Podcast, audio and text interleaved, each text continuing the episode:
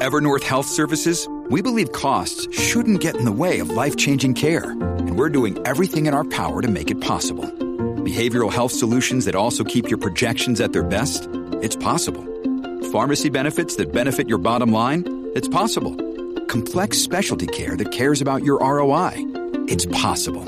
Because we're already doing it. All while saving businesses billions.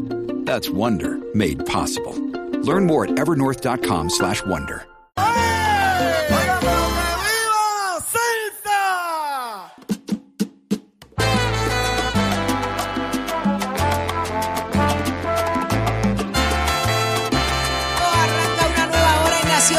Z93, 93.7 en San Juan, 93.3 en Ponce y 97.5 en Mayagüez, porque es que todo Puerto Rico está cubierto del mejor análisis, la buena información. Oye, estas son las dos horas que a usted le gusta, porque aquí hablamos como tú, pensamos como tú y esto es para ti.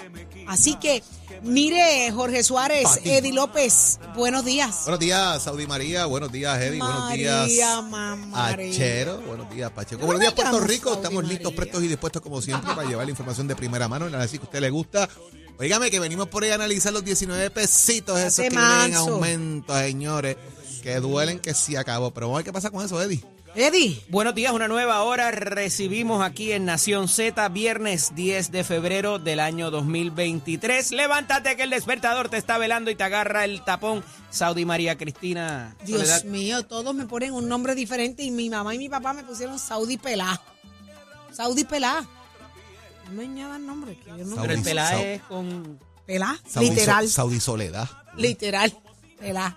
Saudi Soledad. Eso Es parece como nombre de también, novela. También. Soledad. Mira, ¿qué está pasando en Puerto Rico y el mundo? Lo vamos a saber más adelante con Pacheco, pero si hay alguien que nos puede hablar de los chavaos 19 pesos híbridos, eh, sativos, llámelo como usted quiera. Heredado. heredado, este, llámelo como usted quiera, es el único. Luis Raúl Torres, representante independiente. Muy buenos días, Luis Raúl Torres. Buenos días, representante. Muy bueno, muy buenos días a los tres en el estudio, al público que nos escucha. Ya veo que ustedes recibieron el regalo que ayer le envió la Junta de Supervisión Fiscal por San Valentín. Mire, y ese no es chapeado, ¿sabe? Ese, ese no es una réplica, ese es de averita, de averita. No, eso se lo envió los siete jinetes del Apocalipsis de la Junta de Supervisión Fiscal. Santo Cristo. Luis ¿De quién es esa propuesta? ¿De quién es esa propuesta, representante? Para empezar por ahí. ¿Qué, qué propuesta? La de los 19 pesos. Pues de la Junta de Supervisión Fiscal Mm.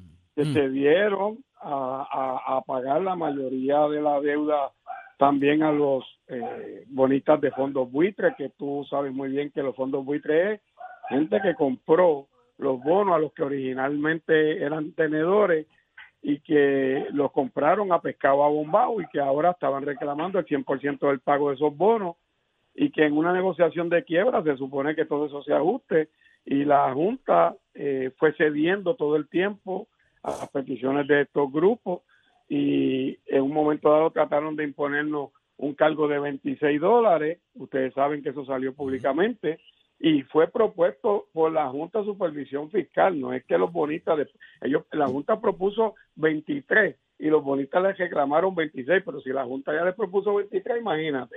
Y Pero- entonces, ahora lo ajustaron a 19 ese cargo que viene a nuestra factura y alegan que la gente que consume 500 kilovatios o menos no van a ser impactados. Exacto. Y ustedes saben que, que eso es la falacia más grande ¿Sabes que que el, hay. el promedio en el país no son sobre 800 eh, kilovatios de consumo? El promedio son 800 kilovatios Exacto. hora eh, por eh, ciclo de facturación, por ciclo de facturación y la mayoría de la gente en este país está sobre los mil kilovatios hora por, por facturación. O sea que eso nos va a impactar a todos y además lo otro más grave es que también va a impactar a las medianas y pequeñas empresas Gracias. ya- que ya están aficiadas Sí. y que sí. ahora con este nuevo aumento que va a representar mi- miles o cientos de miles de dólares para las industrias en la nueva facturación cuando se imponga ese cargo, no cabe duda que aquí muchas medianas y pequeñas empresas no van a poder costear sus operaciones y van a tener que cerrar y eso va a un impacto directo en el desarrollo económico. Representante, esto significa que más gente se va a desconectar del grid y entonces van a pagar más los que se queden conectados todavía, porque aquí lo que la gente le va a huir entonces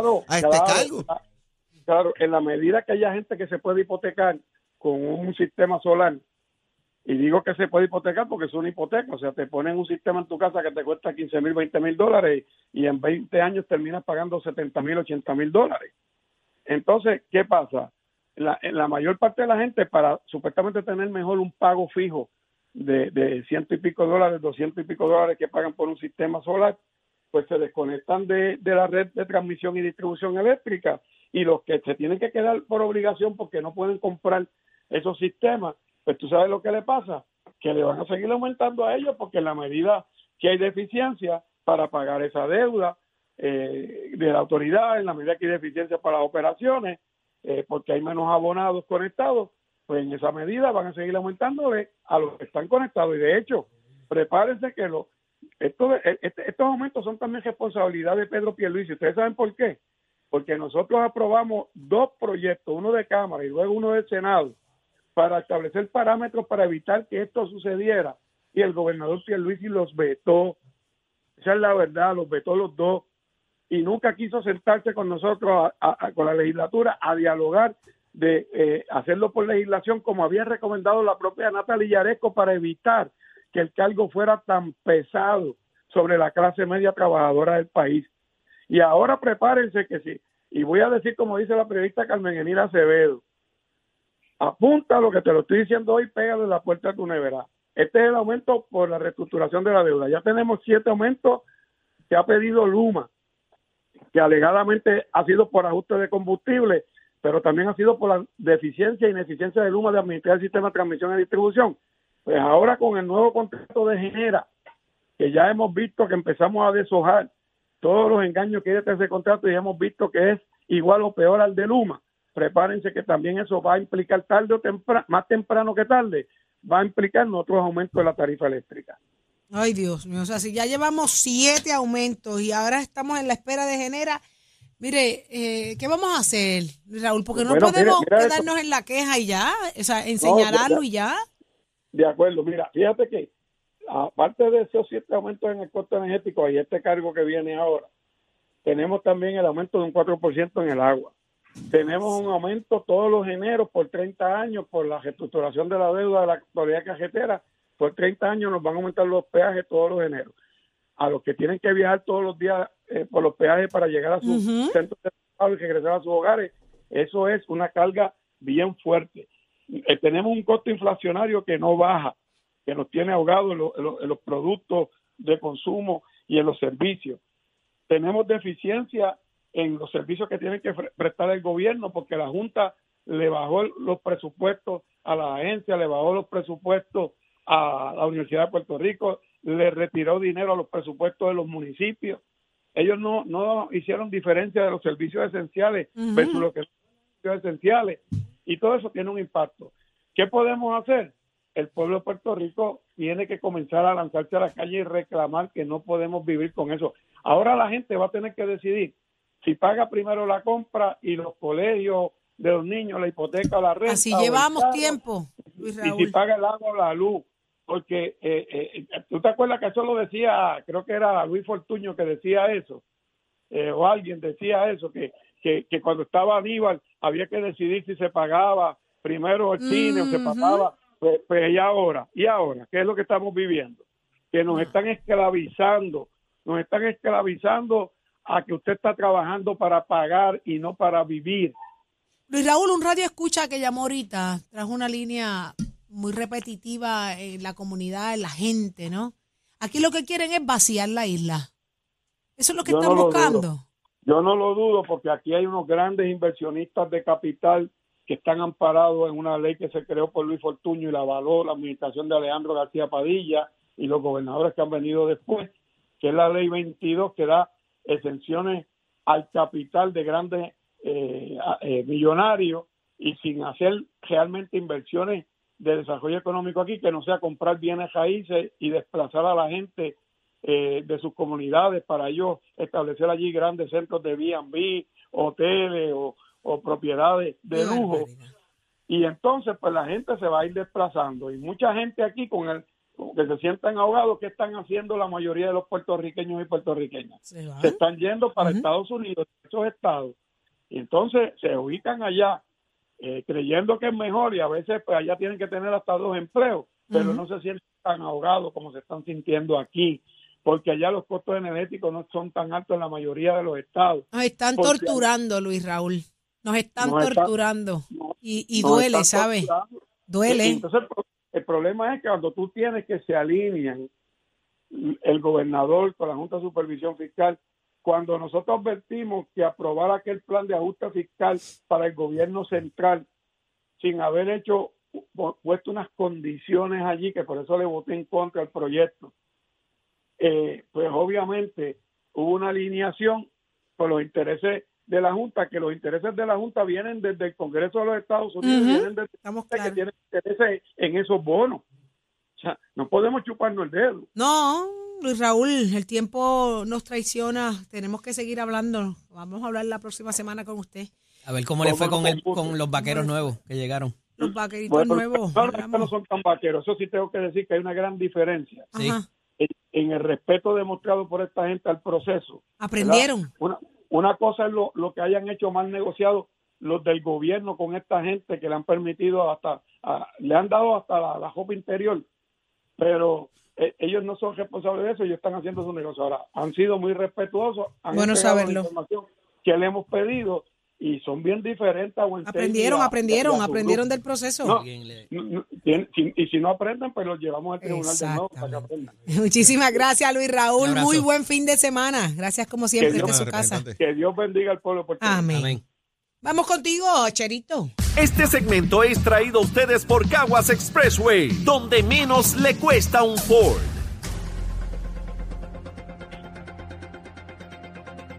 Nos fuimos coquetines. Damos paso al segmento del análisis del día. Como todos los viernes, está con nosotros por la vía telefónica el ex representante y ex secretario general del Partido Popular Democrático, Carlos Bianchi y Angleró. Buenos días, Carlito. Buenos días, Ari. Buenos días a todos los que nos sintonizan. Siempre un placer. Y está también con nosotros el ex candidato a la alcaldía de San Juan por el Partido Independentista Puertorriqueño, el licenciado Adrián González Costa. Buenos días, Adrián. Muy buenos días a ti y a todos los que nos están escuchando. Es la 22, no la 32. Es la 22, Mira, quería dialogar con ustedes porque ya evidentemente el ciclo de electoral ha comenzado, eh, particularmente en los dos partidos principales por el asunto de las candidaturas a la, a la Junta de Gobierno, a una posible primaria en el Partido Nuevo Progresista para la gobernación y cómo se está moviendo y qué efecto está causando esto. Un poco lo hablaba ayer con el ex senador Nelson Cruz también, eh, pero evidentemente con estas fechas que se aproximan, eh, causa cierto, cierta animosidad, ¿verdad? Buena y mala. Eh, en las partes y un entusiasmo que parecía perdido desde hace un tiempo, ¿verdad? quizás por la pandemia, por lo demás, en el electorado y las huestes partidistas. Carlitos, comienzo contigo. Obviamente esto se está dando eh, por la Junta de Gobierno del Partido Popular Democrático, que hoy cierran las candidaturas. Eh, ¿Cómo ves el entusiasmo que debería causar o, está causando en eh, las personas que van a, las reuniones y a, a, los meetings, a todo esto que, debería estar pasando? Bueno, meetings ya no sé si están ocurriendo todavía, ¿verdad? Pero sí yo, por, lo menos en mi caso, yo he tenido la oportunidad de... Discursos, como vimos el de Luis Javier Hernández en el Partido Popular. Sí, sí en, su radicación, en su actividad de radicación. yo, yo, yo, he estado inmerso en un proceso de la, la reorganización, en este caso el Distrito Mayagüez Aguadilla, y llevo dos reuniones donde ha sido una participación masiva que yo hacía tiempo que no veía. probablemente pueden ser dos cosas, ¿verdad? Puede ser o que hace tanto tiempo que no se convocaban a las huestes del Partido Popular a nivel precintal eh, eh, y lo local, en los distritos representativos y senatoriales eh, o también pues el asunto de que como hay ha comenzado ya el proceso, ¿verdad? Aunque el ciclo hable en, el primero de diciembre, pero ha comenzado el proceso de reorganización con la apertura de las candidaturas de, la totalidad de la Junta de Gobierno, incluyendo el presidente y las dos vicepresidencias, pues eso también crea un entusiasmo en la hueste, pero esto, atiende el corazón del rollo, ¿verdad? Esto atiende el, el, core de cada, de cada partido político, pero sí te tengo que decir que, que estoy viendo eso eh, y, es bueno, es bueno porque comienzan entonces, eso obliga, ¿verdad? Cuando tú vas, tú eres candidato político o aspirante político a alguna posición electiva, eh, van a haber en ese tipo de actividad viene el reclamo de los, de los eh, electores de mira, necesitamos más fiscalización, necesitamos verte eh, haciendo este trabajo. Y eso va a motivar entonces a los que son incumbentes y a los que están aspirando a posiciones electivas a movilizarse, a, comenzar a hacer el trabajo electoral, a comenzar a hacer el trabajo de fiscalización y me parece que es una buena coyuntura. Adrián, en el caso del Partido Independentista, eh, que tuvo una participación de sus huestes muy significativa, en hacía tiempo que no quedaban inscritos y, y lo lograron con un 13%, si, si no me falla. Eh, la memoria, pero tienen el asunto de la, el anuncio que han hecho sobre las alianzas que se van a hacer con al menos uno de los partidos minoritarios.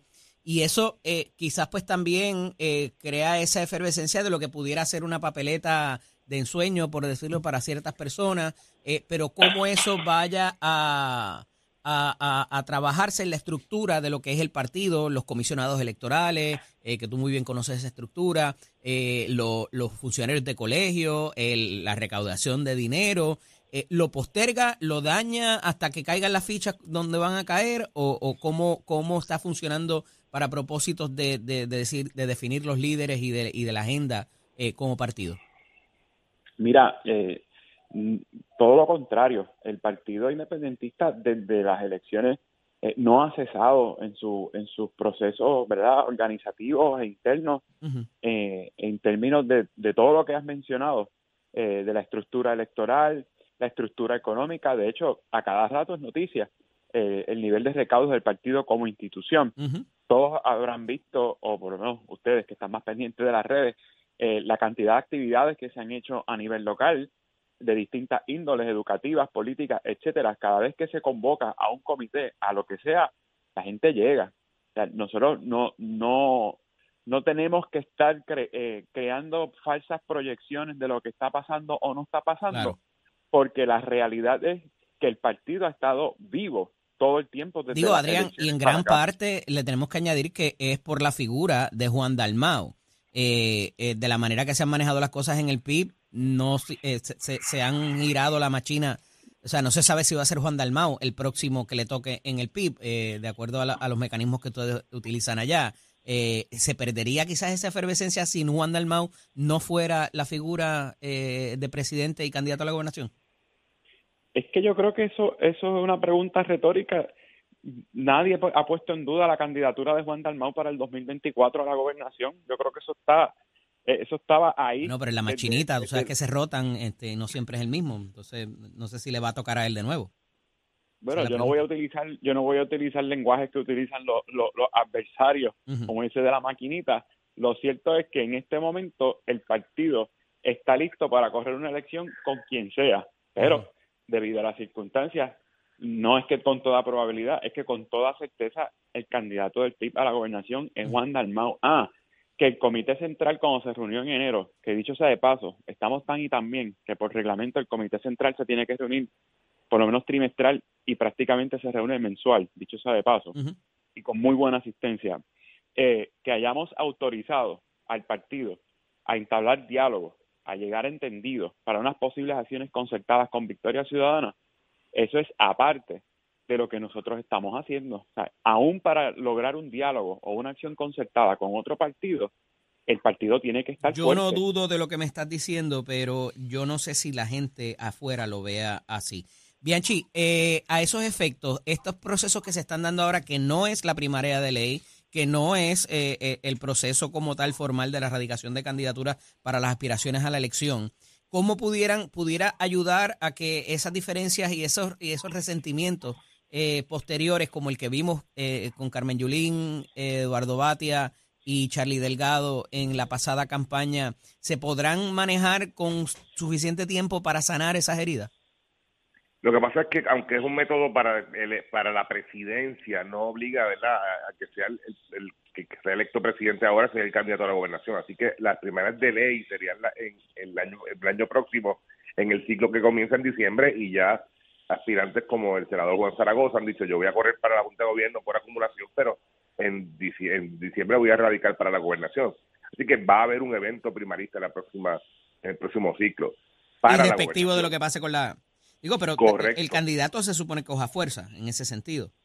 Bueno, prevalece a la... Seguro lleva la ventaja que tiene la presidencia, ¿verdad? Y, y los populares evalúan y hacen eh, evalúan el trabajo que realice de aquí a diciembre. Pues para bien o para mal.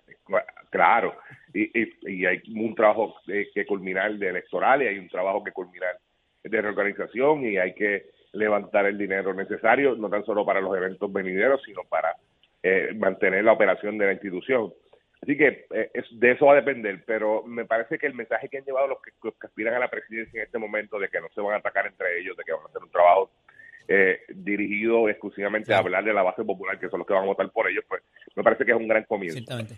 Mira, tenemos que hablar de esto la semana que viene y, y, fue la noticia que salió esta semana acerca de del dinero que necesita la Comisión Estatal de Elecciones, para que, tienen un déficit ahí bastante grande para, para las operaciones que ya comienzan este año. Así que tenemos dejamos ese tema pendiente para la semana que viene. Un abrazo a ambos. Seguro que sí. Seguro Nos vemos. Buen Gracias. día. Vámonos, continuamos. Este segmento es traído a ustedes por Caguas Expressway, donde menos le cuesta un Ford. Somos du duros en entrevistas y análisis. Nación Z. Nación Z. Por el la música y la Z. Es momento de hablar de deportes y está con nosotros nuestro compañero Tato Hernández porque somos deporte.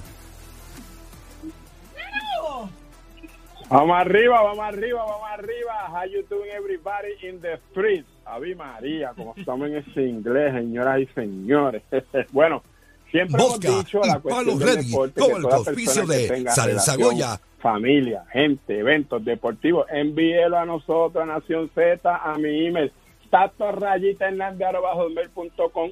Ya usted sabe, eso está en todas las redes, soy el mundial. Y mira, así me hicieron los muchachos del Circuito Nacional de Surfing, que tienen evento hoy, que las horas están buenas, para este fin de semana en la playa Los Tubos. Así que evento 11 y 12 las inscripciones las pueden trabajar en livehit.com. Eso es del Circuito Nacional de Surfing. Así que todos esos interesados en el surfing pueden entrar también a mi página Somos Deporte para que vean la información.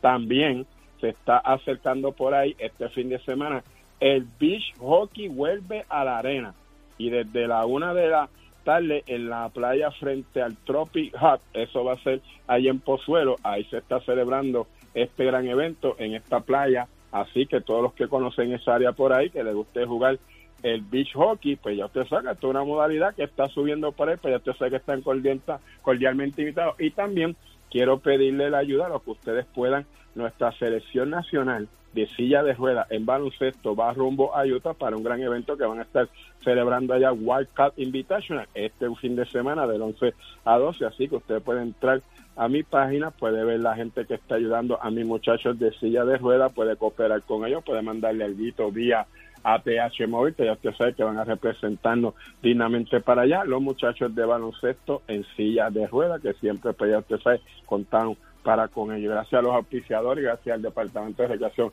y Deporte, que siempre detiende la mano amiga para estos jóvenes. Así que vamos para encima. Y usted se entera aquí en Nación Z, somos deporte con el auspicio de Mestre Escoles, que te informa que estamos en el proceso de matrícula. Hoy hay casa abierta allá en el colegio de Cabo, así que usted puede pasar por allá en cualquier momento desde las 8 de la mañana hasta las 3 de la tarde para que vea la orientación, vea las facilidades de equipo y tome tu la decisión de estudiar en Mestre Escola. Así que te invita a conocer este recinto. Puedes pasar por allá. Los amantes de la aceleración de los 60, los 70, 80, el presente, ya está arriba mi TMT con el señor Mr. Vibration, ese es de la fiebre vieja que se cogía con mi familia, así que ya usted sabe todo eso, usted lo ve en el canal de YouTube MT Racing.